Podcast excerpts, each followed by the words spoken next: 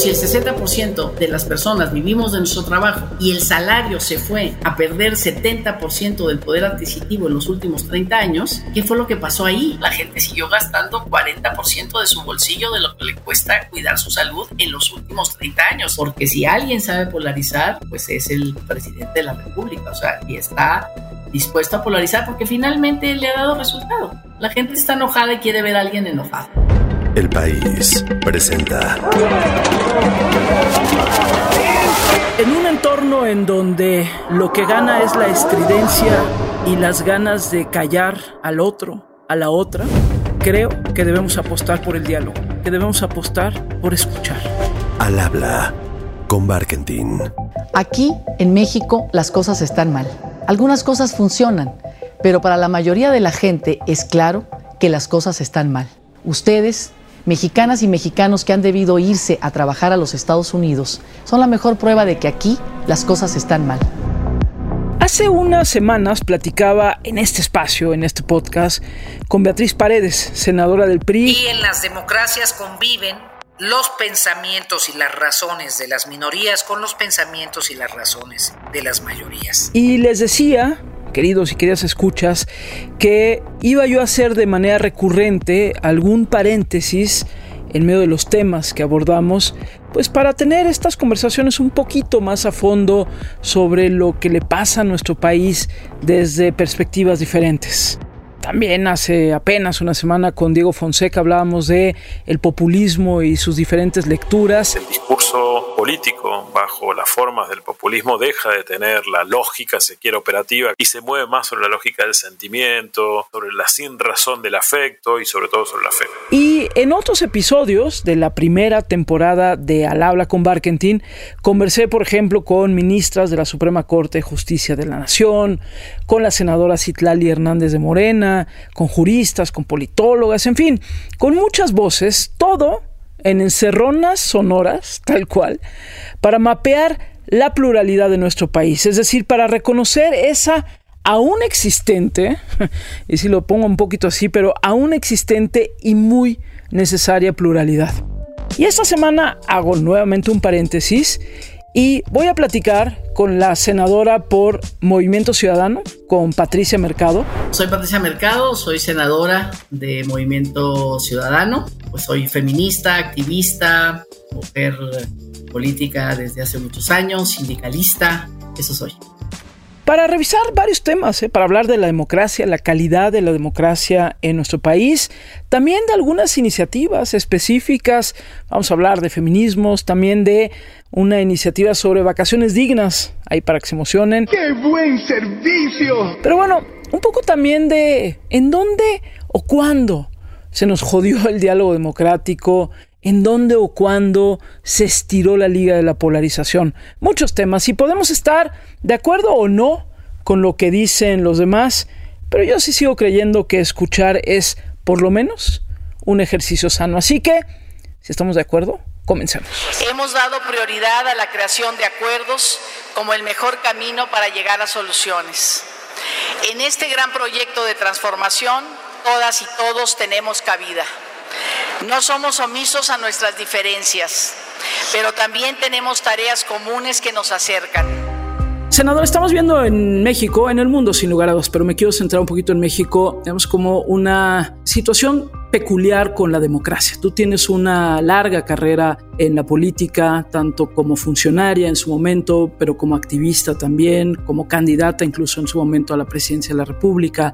¿Qué reflexión te merece el momento que estamos viendo hoy en México respecto a nuestra democracia, a la calidad de nuestra democracia? Pues mira, sí me, me preocupa y me ocupa porque democratizar el país, que eso implicó que los tres poderes realmente cumplan su función, tengan autonomía, construcción de ciudadanía, o sea, un ciudadano cada vez más autónomo en sus decisiones y más participativo una sociedad civil que en los últimos 20 años se fortaleció. Antes casi no existía en México, existían las grandes organizaciones sociales muy clientelares, ¿no? Las campesinas, las sindicales, las urbanas, pero estas organizaciones pequeñas, ¿no? Con agendas muy diversas que formaron, digamos, movimientos eh, muy importantes en el país para generar mayores derechos ¿no? El ambientalista, el de la diversidad sexual, por supuesto el feminista, y tanto así que llegamos en el 2011, ¿no? Después, ¿no? De todas estas luchas por democratizar el país en el sentido de una mayor participación y una menor hegemonía de una visión política como significó nuestro partido de Estado, el Partido Revolucionario Institucional durante tantos años. Llegamos al 2011 cuando hay un cambio en la Constitución, en el artículo primero, donde de garantías individuales pasamos al reconocimiento de los derechos humanos y ese fue un gran salto, digamos, cualitativo en el reconocimiento de derechos, que es finalmente pues, un pilar fundamental. Si no hay reconocimiento de derechos y libertades, no hay democracia. Hoy todos esos derechos humanos son constitución.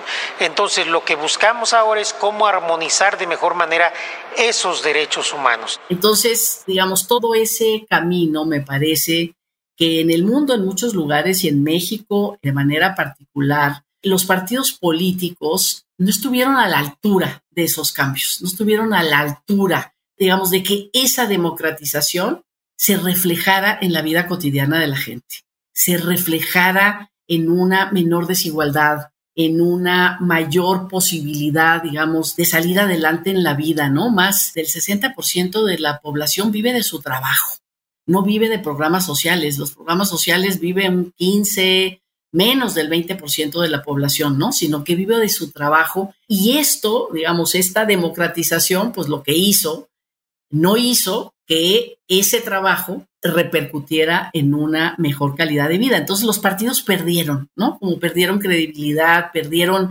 todo y bueno, pues la democracia representativa pues, es, digamos, me parece el tipo de democracia que construimos.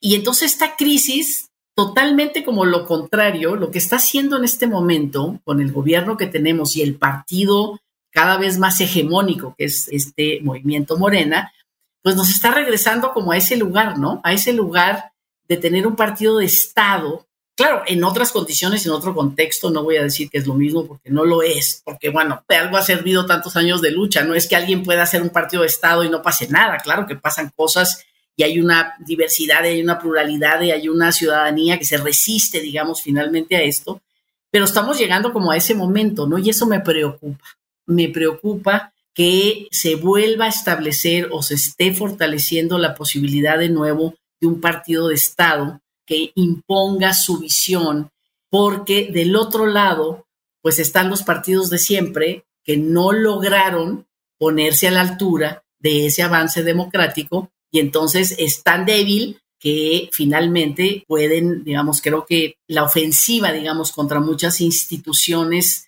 democráticas en el país que ampliaron los derechos eh, de la ciudadanía, de alguna manera está en entredicho porque efectivamente la gente dice, pues a mí eso ni me funciona, ni tiene nada que ver conmigo, más bien es alguien que apueste por mi vida cotidiana y creo que, digamos, la retórica de este gobierno, pues finalmente da con eso, ¿no? La mayoría de la gente no sabe porque el INE está actuando de manera antidemocrática, está conspirando contra la democracia. Entonces, bueno, en ese sentido me preocupa y me preocupa que no estamos teniendo como la capacidad, la posibilidad de veras, además del movimiento feminista, que ahí está vivo, ¿no? Denunciante, organizado, que no se deja radicalizado. Pues no hay otro movimiento así, ¿no? Es el que está llevando la batuta y que esperemos pues que ayude finalmente a que la democracia pues sea lo que impere en México, ¿no? Pero no hay otro. Venían desde los 60 una serie de activistas, académicas que habían estado impulsando que se digan estos cambios para reconocer los derechos a las mujeres y entonces coincidió que las mujeres del feminismo, del movimiento de mujeres oficialistas, se encontraron con estas colegas de la oposición con las que se aliaron y empezaron a armar cosas en contra incluso de sus propios intereses de partido o de lo que los señoros en ese momento estaban decidiendo que qué se hacía o no. Dices el tema de los partidos políticos, que sin lugar a dudas es muy importante. Tú has estado también en diferentes partidos políticos, ahora estás en Movimiento Ciudadano, pero has tenido un recorrido también por algunos partidos que hoy ya incluso no existen, ¿no? Pero, senadora, ¿Qué se dejó de hacer para encontrarnos en el momento en el que nos encontramos? Para que los partidos políticos hayan perdido significancia en la vida de la gente, si es que la tuvieron en algún momento dado, y para estar, digamos, en este estado de la democracia que tú has dibujado ahorita en tu intervención. ¿Qué se dejó de hacer?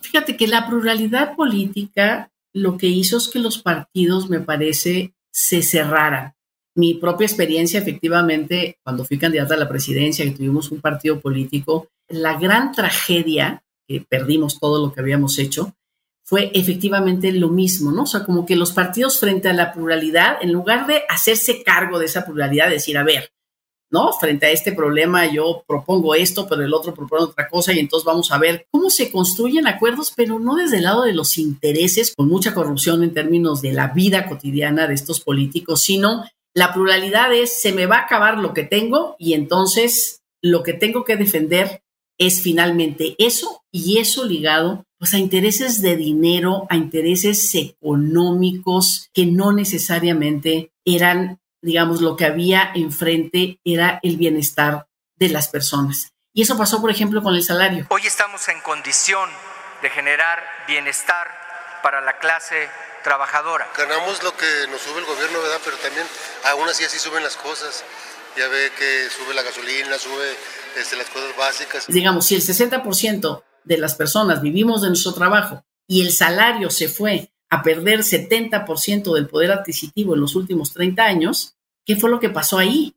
Claro, los sindicatos se fueron, el Estado se fue, los empresarios pues nadie tenían enfrente y dijeron pues sí, yo pago menos salarios y todo lo que pueda menos. Y entonces, pues eso dejamos de hacer. Entonces la gente, pues efectivamente, todas estas instituciones y los partidos políticos en particular ligados a las organizaciones sindicales que no estaban absolutamente funcionando, que eran comparsas de la falta, digamos, de defensa de los derechos de la gente que trabaja y vive de su trabajo, ¿no? Por eso somos un país que tiene las más altas eh, horas de trabajo, no tenemos vacaciones, tenemos seis días cuando nadie tiene seis días, o sea, un abuso muy grande. Y entonces la precariedad en la que vive la gente ya ni siquiera, ¿no? Un trabajo me saca de la pobreza y de la precariedad. ¿Cuánto era el salario mínimo en Guatemala, en Honduras y en El Salvador? Y me llevé la sorpresa de que el salario mínimo en esos tres países centroamericanos es del doble en lo que es el salario mínimo en México.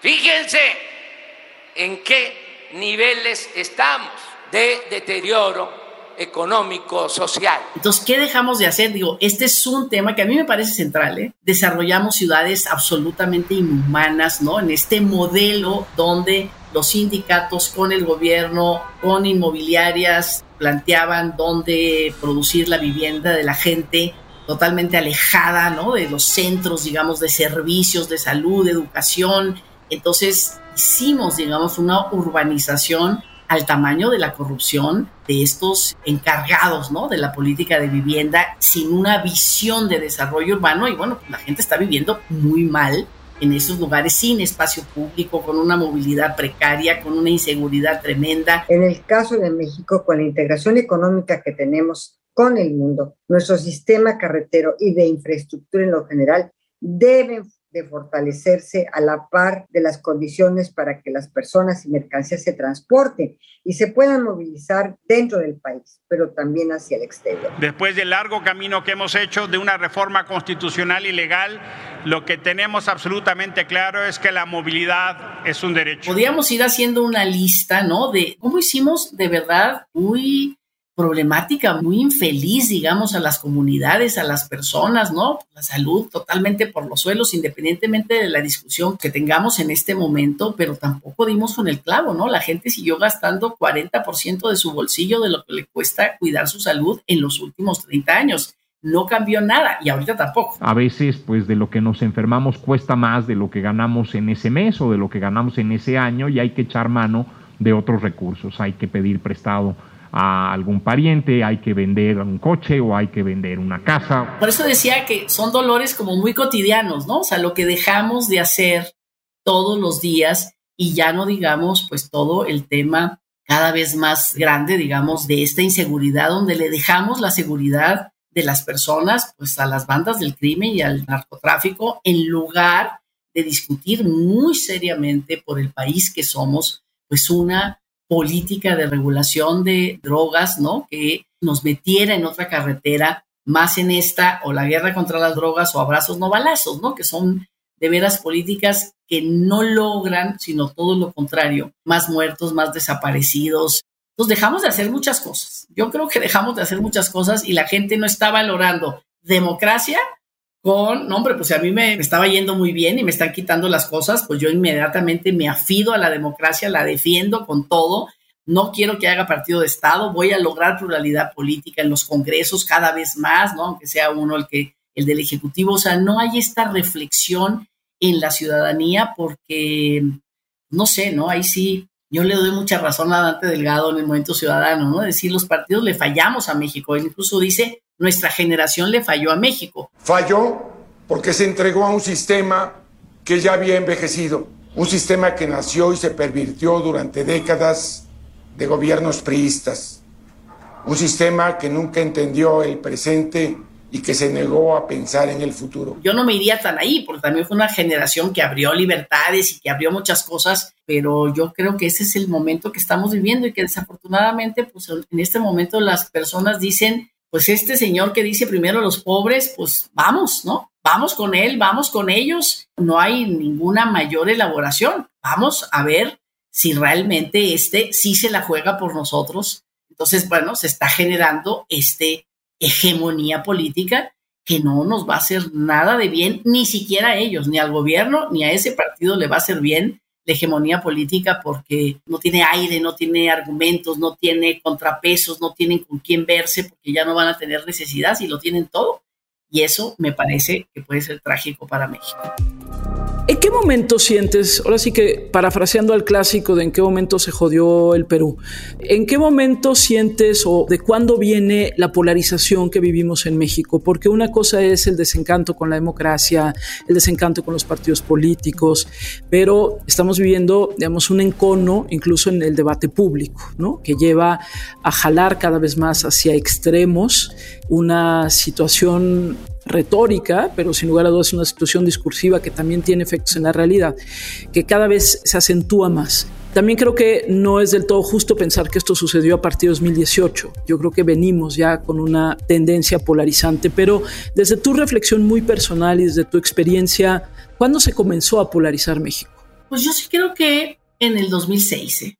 cuando la izquierda estábamos en una propuesta revolucionaria donde el Estado, la democracia, la corrupción y tal, no eran nuestros temas. Porque las familias han cambiado, ya no son las mismas, son muy diversas.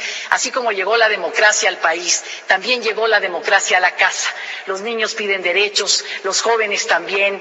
Hay, son familias diversas, son familias donde conviven una madre con hijos, un padre con hijos, quizás los hijos de una mujer migrante que se fue y los dejó con su madre, el abuelo, el primo, y esos hogares necesitan nuevas reglas y esos hogares hoy se nos están violentando. Y el PAN era un partido que se la jugaba todos los días por la democracia electoral. Estaban en las casillas, les importaba el voto, querían contar los votos, les hacían todo lo que estaba en sus manos, se robaban las urnas, hacían esto, lo otro, y el PAN ahí, en esta lucha democrática, porque se contaran los votos. Y en el momento que tuvo la primera prueba de que contar los votos con toda claridad, con toda nitidez, con toda legitimidad, ahí se echó para atrás, que fue en el 2006. Es que por el bien de la democracia, por el bien del país, deben de contarse todos los votos. Ahí se echó para atrás, independientemente de la legalidad, ¿eh? porque yo defiendo absolutamente que no hubo fraude, que el INE actuó bien, que se contaron los votos según lo que planteaba la ley, todo lo que tú quieras.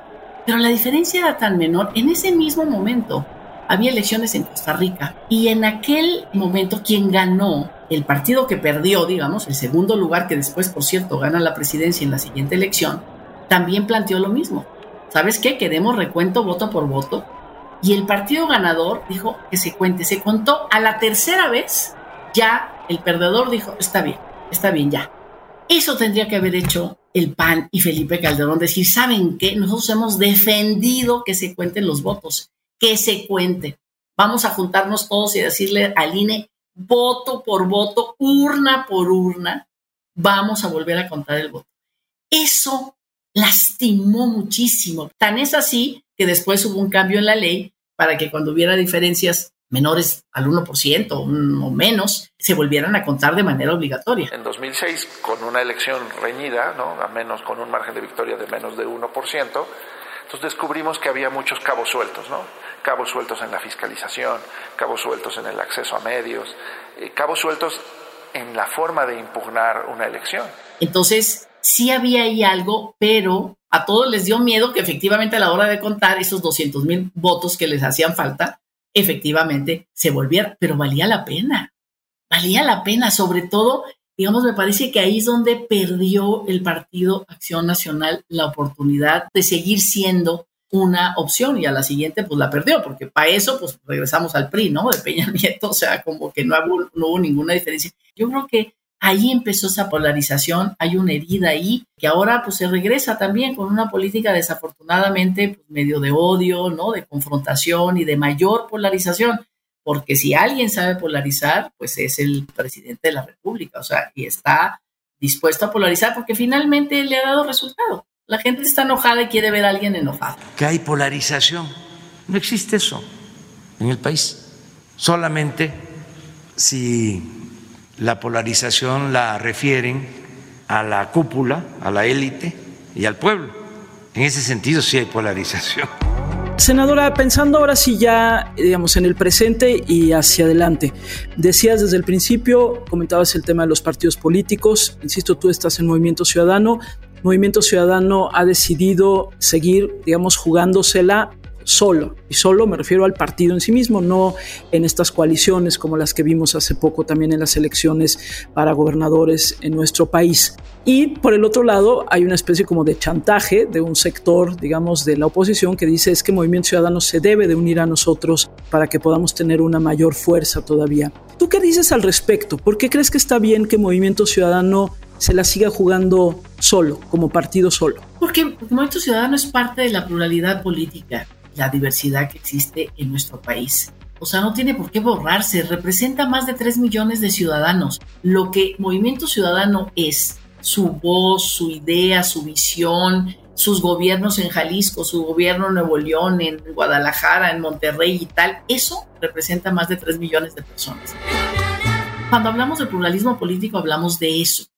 Y es uno de los rasgos de la democracia, porque todos queremos fortalecer la democracia. Bueno, pues la democracia se fortalece también a partir de que nadie se borre. Cada uno representa hasta que dejas de representar, eso sí, dejas de representar por lo menos el 3%, pues sabes que ya no tienes un lugar en el cuadro político. Entonces, me parece que en términos democráticos lo peor que nos puede pasar es nomás tener de dos. Si tenemos nada más de dos con esta crisis de los partidos, yo sí estoy totalmente de acuerdo con Dante Delgado cuando dice son los partidos que le fallaron a México, porque no hemos hablado, digamos, desde Fox y la transición y cuando mandaron a la goma a Porfirio Muñoz Ledo, Fox cuando puso en la mesa, nos reunió a 100 liderazgos para hacer una propuesta de reforma de Estado y Krill y Fox decidieron que no le entraban y se tuvo que ir Porfirio Muñoz Ledo de embajador a España. O sea, ¿me entiendes? Momentos tan importantes que le fallaron. ¿No? Prefirió la alianza con el Bester y con el CENTE y con el viejo PRI a de veras hacer una reformulación del Estado mexicano cuando se dio la alternancia en nuestro país. Las mexicanas y los mexicanos teníamos una cita pendiente con la historia. Cumplimos cabalmente con ese compromiso. Bienvenida la democracia, bienvenida la alternancia. Entonces, sí me parece que para mí es un rasgo de la democracia la pluralidad, estos partidos decidieron que no iban a segunda vuelta. ¿Sabes qué decía el PRD o qué decía el PRI cuando se planteaba la segunda vuelta? Se va a polarizar, entonces nada más va a haber de dos y todos los demás vamos a quedar fuera. Exactamente lo que están diciendo en este momento, ¿no? Se considera pertinente plantear la implementación de la segunda vuelta electoral para la elección del titular del Poder Ejecutivo, destacando que con la puesta en práctica de este sistema se fortalezca la legitimidad del candidato elegido. Entonces ahora sí quieren que haya nada más de dos cuando no se planteó la segunda vuelta, que ahí sí ves cada quien en la primera vuelta sale con sus convicciones, sale con su programa y ya en la segunda vuelta vamos a hacer una negociación pues para ganar gobierno, porque efectivamente ya en estas sociedades tan diversas, tan complejas, pues ya nadie puede solo ni es una sola posición. Entonces a mí me parece que Movimiento Ciudadano tiene que consolidarse. Si eso implica el mediano plazo, pues implica el mediano plazo como una opción, no para que nunca haga alianzas. Las alianzas no son de principios, ¿no? Yo por principio no hago, por principio sí hago. Son coyunturales, son de contexto. En este momento, Movimiento Ciudadano y los más de tres millones de ciudadanos que representa, y ahora más bien que gobierna a una población de millones de personas, esa responsabilidad que tiene de seguir siendo una alternativa la tiene que expresar a nivel electoral. Y toda esta retórica de que qué barbaridad, entonces si no se unen el INE se va a acabar y el país se va a acabar, me parece una retórica sin evidencia, porque efectivamente, a pesar de las amenazas contra la institucionalidad democrática, la pluralidad está aquí, está expresada en el Congreso y efectivamente, por más que quiera un presidente, digamos, no vamos a echar a la basura 30 años en seis años. Y creo que ya lo estamos demostrando en muchas de las cosas que se han querido hacer y que se han detenido porque esa pluralidad existe. Esta es una amenaza manifiesta contra todas las personas, mujeres y hombres, que se atreven a alzar la voz de este gobierno corrupto, autoritario y represor. De no alcanzarse la mayoría calificada, se desecha el proyecto de decreto. Para ir cerrando, senadora, me gustaría rápidamente comentar contigo tres eh, temas que sé que te ocupan y en los que has estado también trabajando desde hace tiempo, pero de manera más concentrada en últimas fechas. Te pediría una rápida reflexión, por ejemplo, sobre, ya lo decías al principio, pero sobre los feminismos, lo voy a poner en plural porque creo que también se ha mostrado que el feminismo no es uno, sino son feminismos en plural, pero me gustaría una reflexión tuya sobre el momento que viven los feminismos en nuestro país y por qué es importante.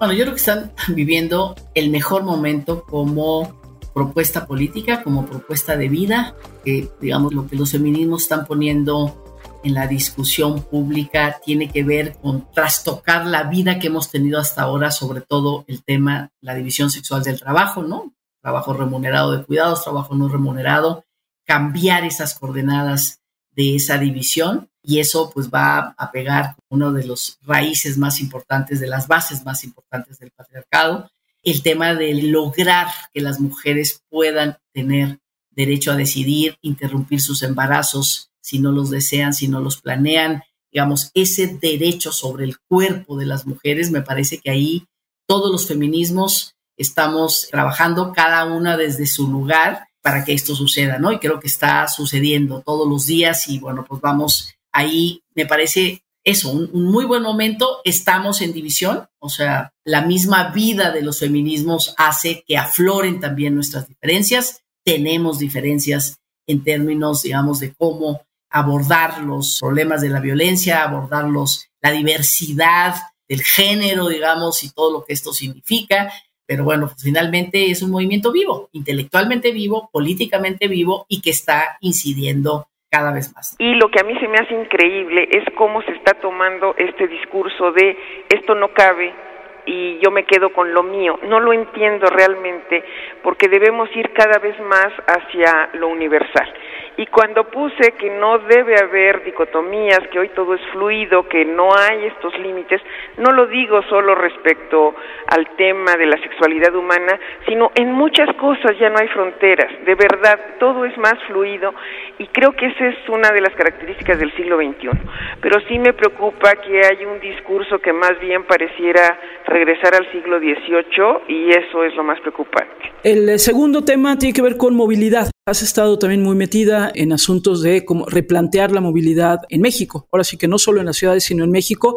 Tú decías incluso hace rato que hicimos de las ciudades espacios como no habitables. ¿Qué significa la movilidad y por qué hablar de ella, senadora? Pues mira, la movilidad es la llave de los derechos. Es la llave con la que tú accedes a los derechos. Te tienes que mover para ir a acceder a la salud, para acceder a la educación, para acceder al trabajo, a un ingreso, al esparcimiento, a la convivencia.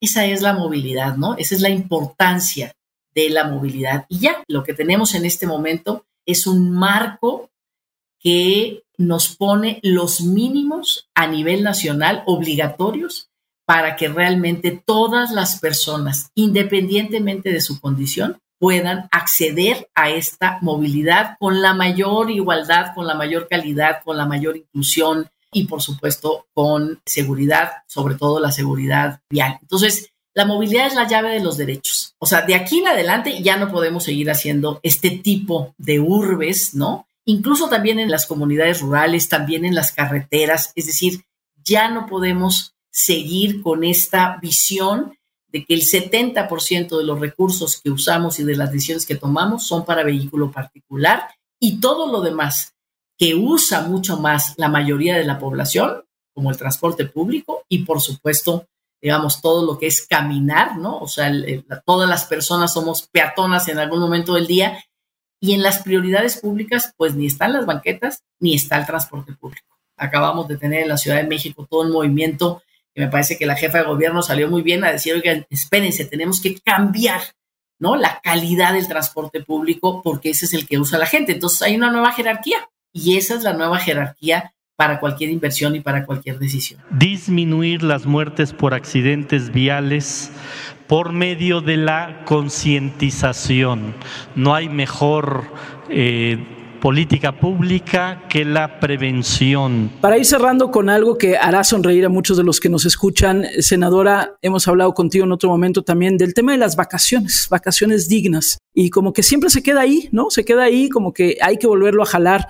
¿Por qué hablar de vacaciones dignas en un país como México? Pues porque en este país somos el país de las economías más o menos como, como la nuestra, que trabajamos más horas.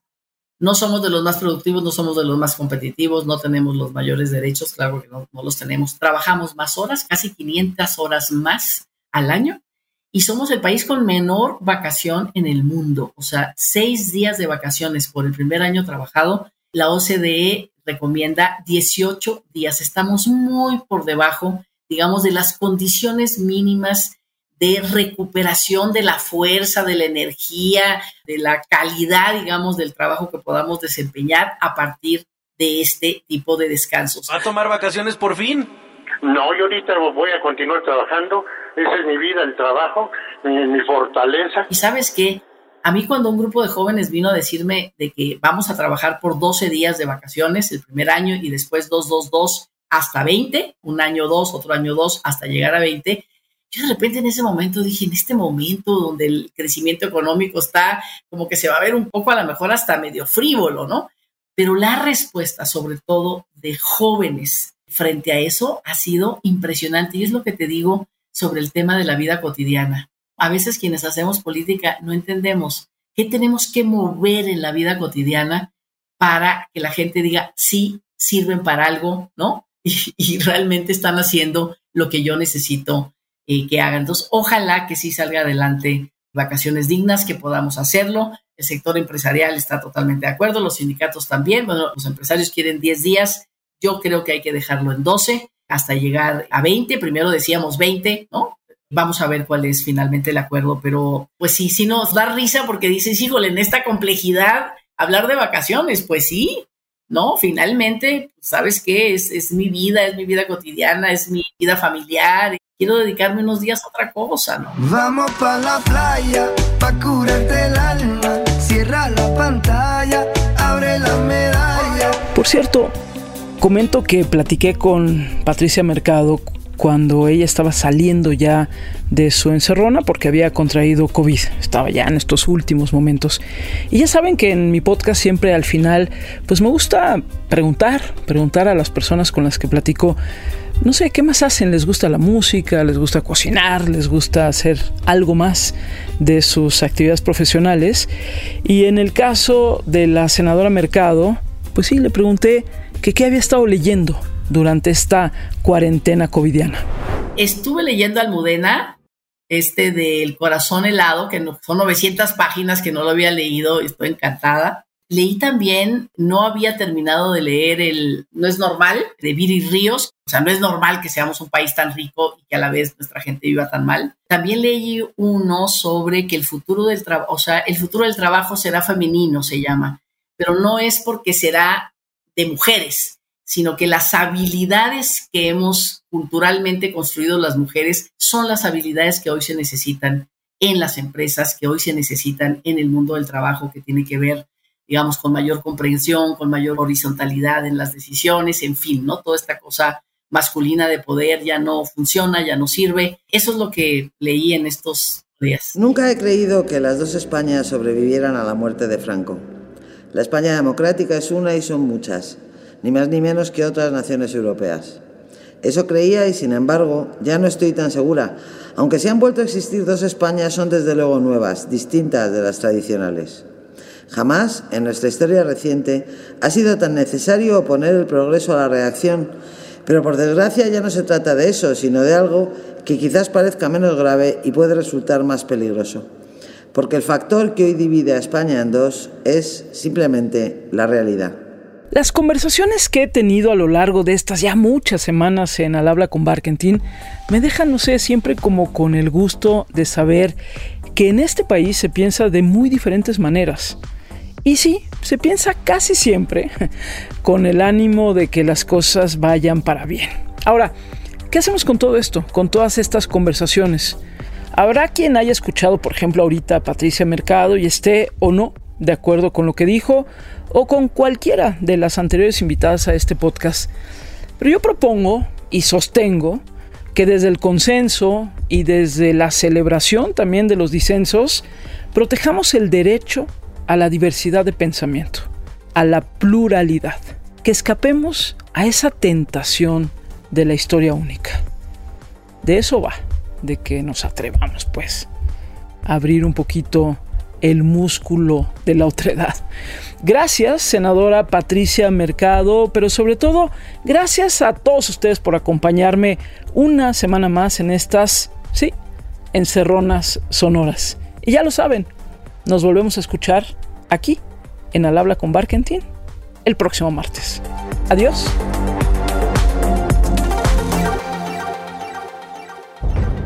Al Habla con Barkentin. No te pierdas un episodio nuevo cada martes en tu plataforma de podcast favorita.